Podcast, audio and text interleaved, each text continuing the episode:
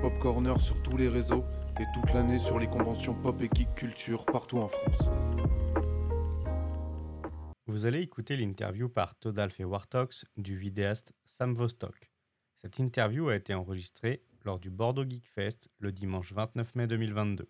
Et bonjour et bienvenue pour une nouvelle vidéo d'interview sur Anjou Pop Corner et aujourd'hui on reçoit Sam. Comment Bonjour. ça va Eh, Très bien, écoute, après trois jours de salon, Ah bah oui c'est vrai Ils là, sont que ça bien commence passés. faire un peu beaucoup quand même. ça, alors, ça s'est peut-être marqué au niveau des cernes, mais bon, le Botox fait des miracles, donc ça ira.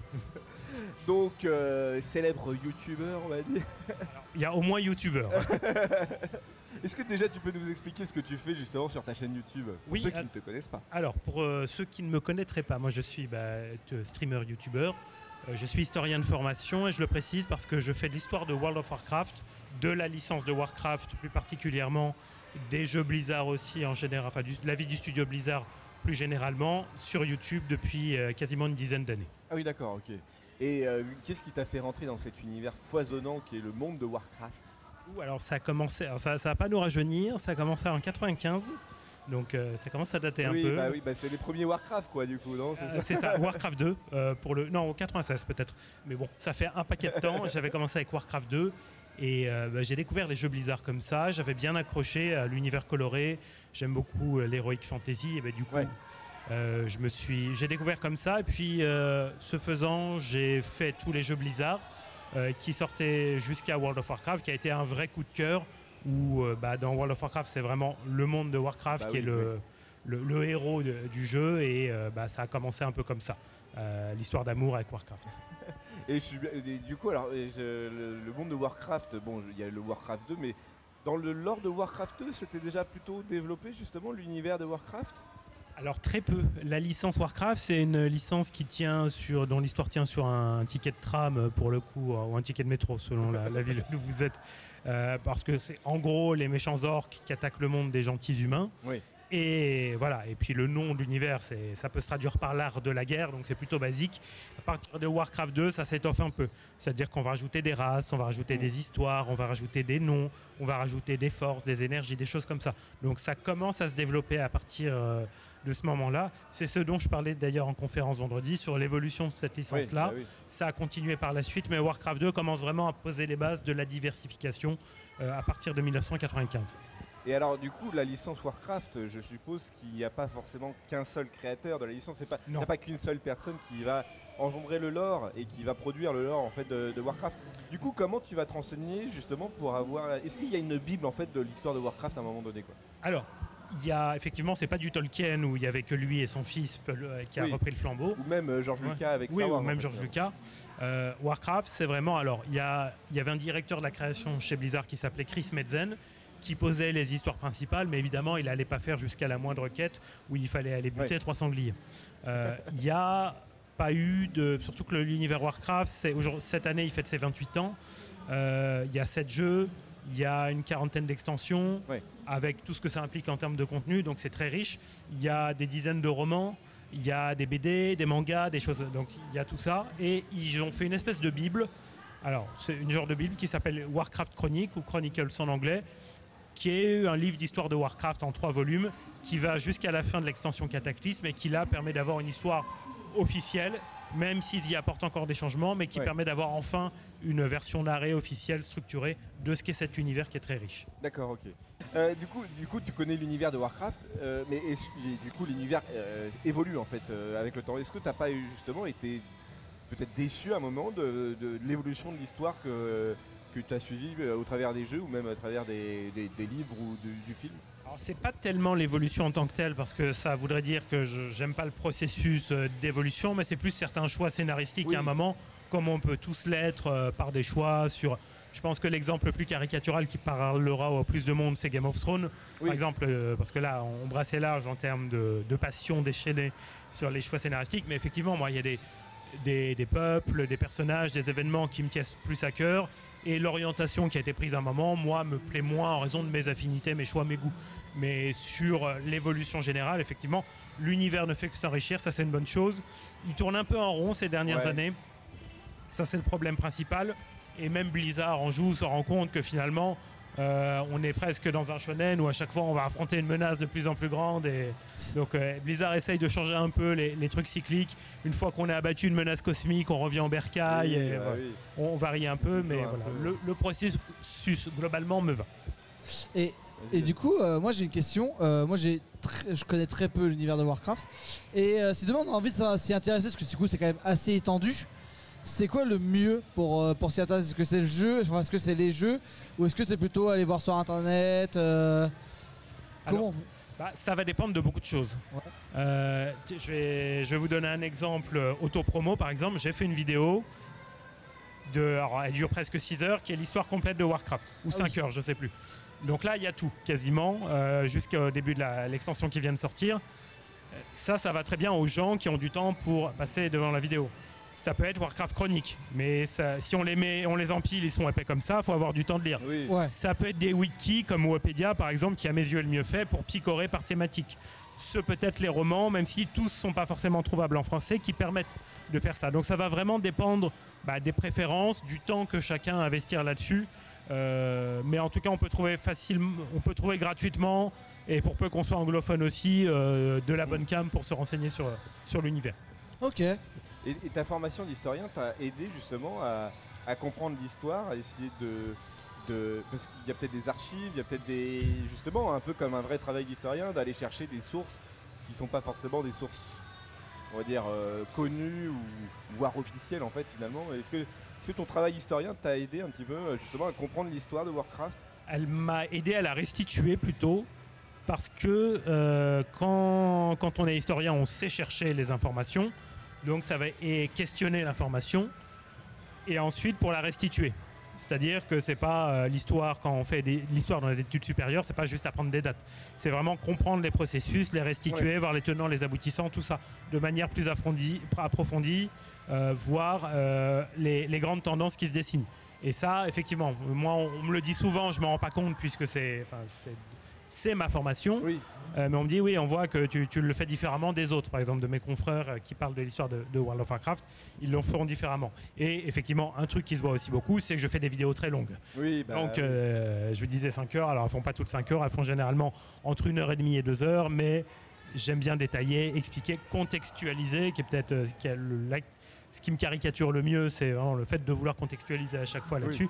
Ça aide pour cette restitution, la compréhension. Après, il y a qu'à- enfin, il y a que entre guillemets, mais il y a qu'à lire. Euh, Et du coup, sur les vidéos YouTube, qu'est-ce qu'on va retrouver du coup? Alors, Tu nous as dit du coup il y avait une vidéo euh, assez longue sur euh, toute l'histoire de Warcraft. Mais après, ça va être quoi? Ça va être détaillé sur des personnages, sur. euh, Bah, va y avoir de tout, Ouais. euh, si tu veux. Il y a effectivement des vidéos d'histoire euh, sur les événements, des vidéos d'histoire biographique sur des personnages, des vidéos thématiques sur, euh, par exemple, euh, je sais pas moi, les guerres dans Warcraft, euh, des vidéos plus, parce que moi pendant 10 ans j'ai travaillé chez Millennium, donc on faisait beaucoup aussi de contextualisation, d'aide sur les contenus. Euh, bah, ça aussi, parler du, contenu en jeu, décrypter des vidéos, ça va vraiment être ce genre de choses-là aussi. Donc il y a- il y, a vraiment de tout.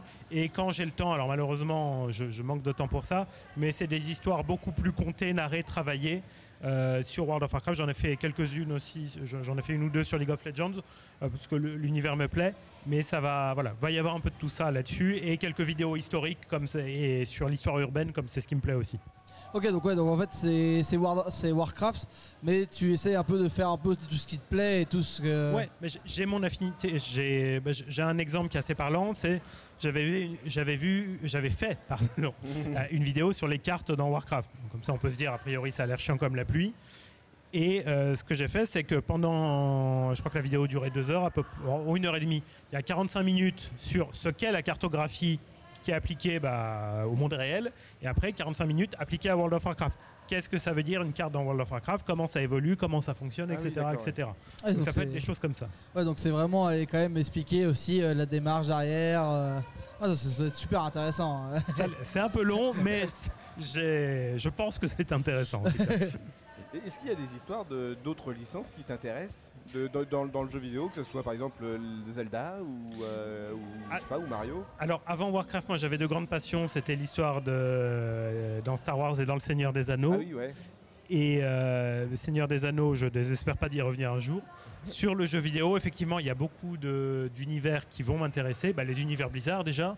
Oui. D'autres, c'est- il y a- même si j'ai fait aucun de ces jeux-là, parce que euh, il y a le motion sickness qui m'en empêche, mais tous les jeux euh, de From Software et Dark Souls et compagnie, je trouve leurs histoires assez fascinantes Ouais. là-dessus. La licence League of Legends me plaît beaucoup, euh, pour les principales en tout cas. Mais tu, en fait, c'est beaucoup de licences où il y a un univers foisonnant, quoi. Voilà, hein. c'est ça. Mais c'est là où il y a, il y a- il y a forc- fatalement une histoire qui, qui est complète, quoi, qui, qui est un peu, euh, un peu immense à un moment donné. Mais même ça peut être l'histoire de l'univers, mais ça peut être l'histoire de la licence de- en tant qu'objet vidéoludique qui est intéressante. Ah oui, bien sûr, oui, oui. Ça, j'avais fait l'histoire du studio Blizzard il y a quelques mois aussi, parce qu'il y a pas mal d'actu chez Blizzard, euh, malheureusement, vu les circonstances.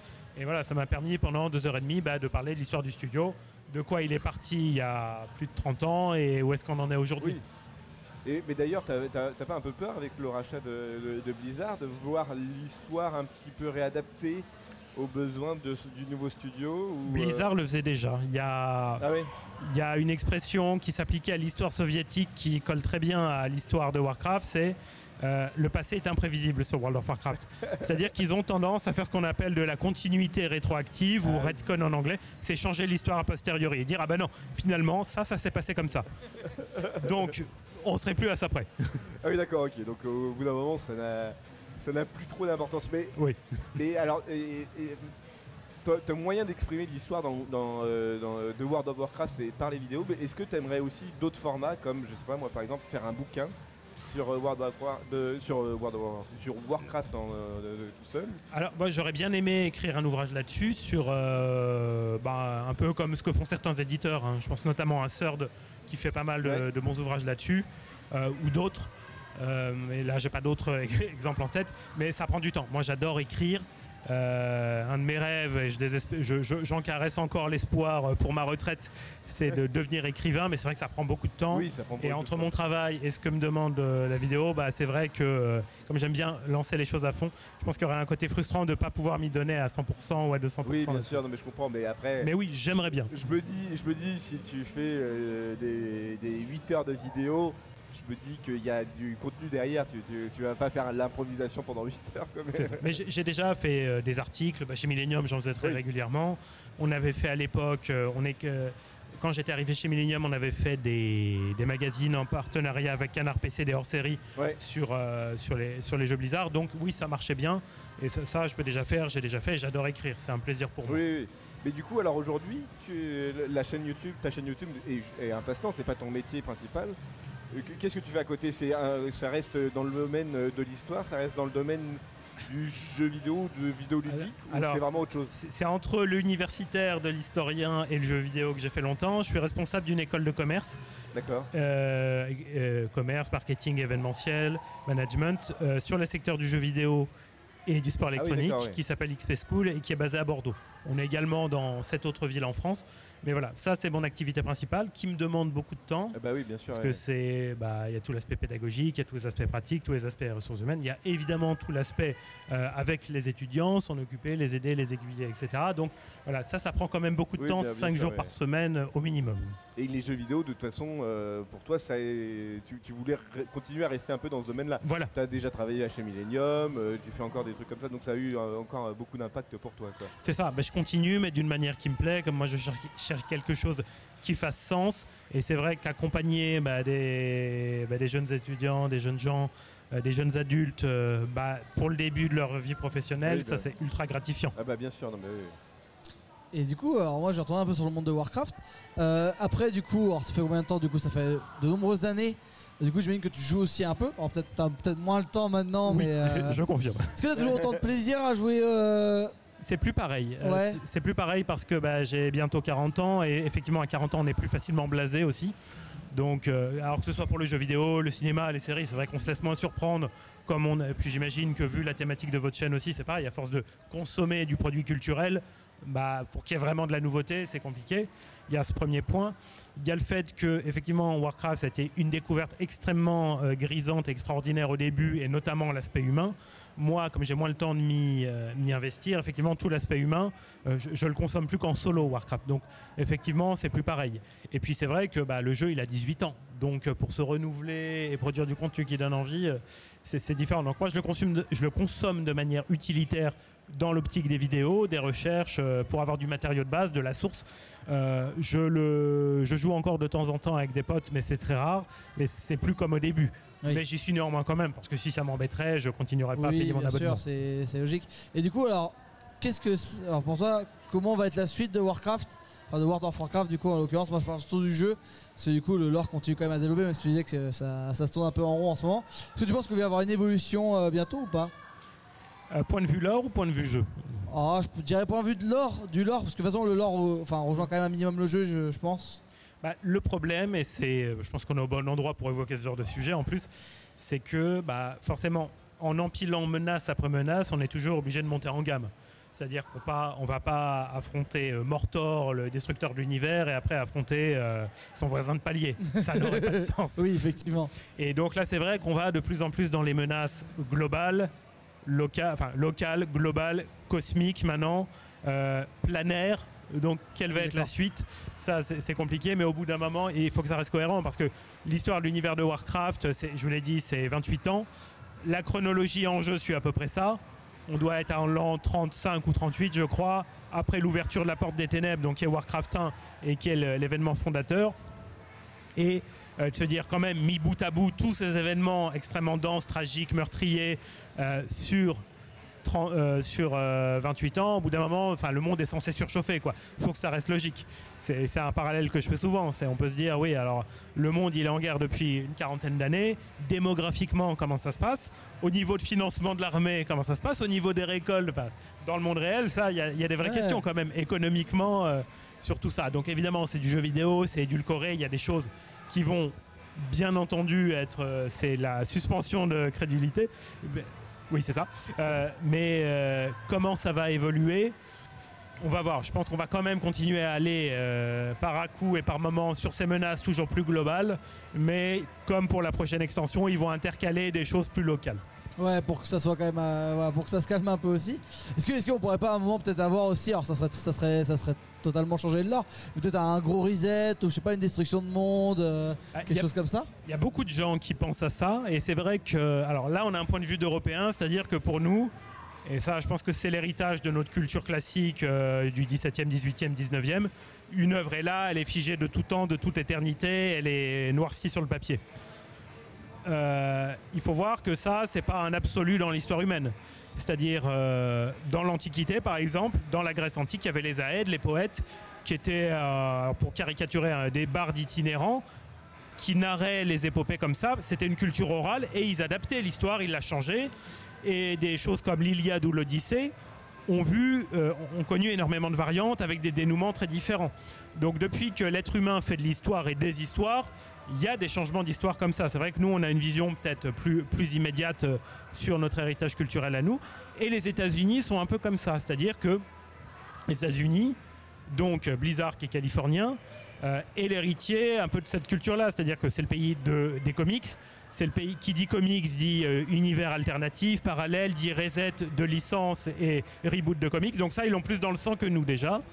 Et ils seraient plus enclins à le faire qu'on on serait capable, nous, de le faire en Europe. Est-ce qu'ils le feront sur Warcraft? Je dirais pas que c'est impossible, je dirais pas que c'est immédiatement possible, mais euh, ça me surprendrait pas qu'ils veuillent le faire un jour. Après, ils ont un peu essayé de jouer avec les paradoxes temporels sur l'extension Warlords of Draenor, ils ont vu que c'était le bordel, donc ça a intérêt quand même à être mieux fait.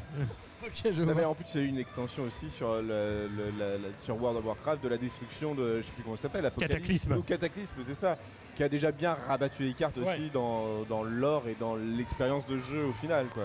Alors plus sur la géographie, mais effectivement, d'extension en extension. Là, je vais prendre un exemple. On a l'extension Dragonflight qui sort l'année prochaine, qui va rajouter énormément de contenu autour des dragons.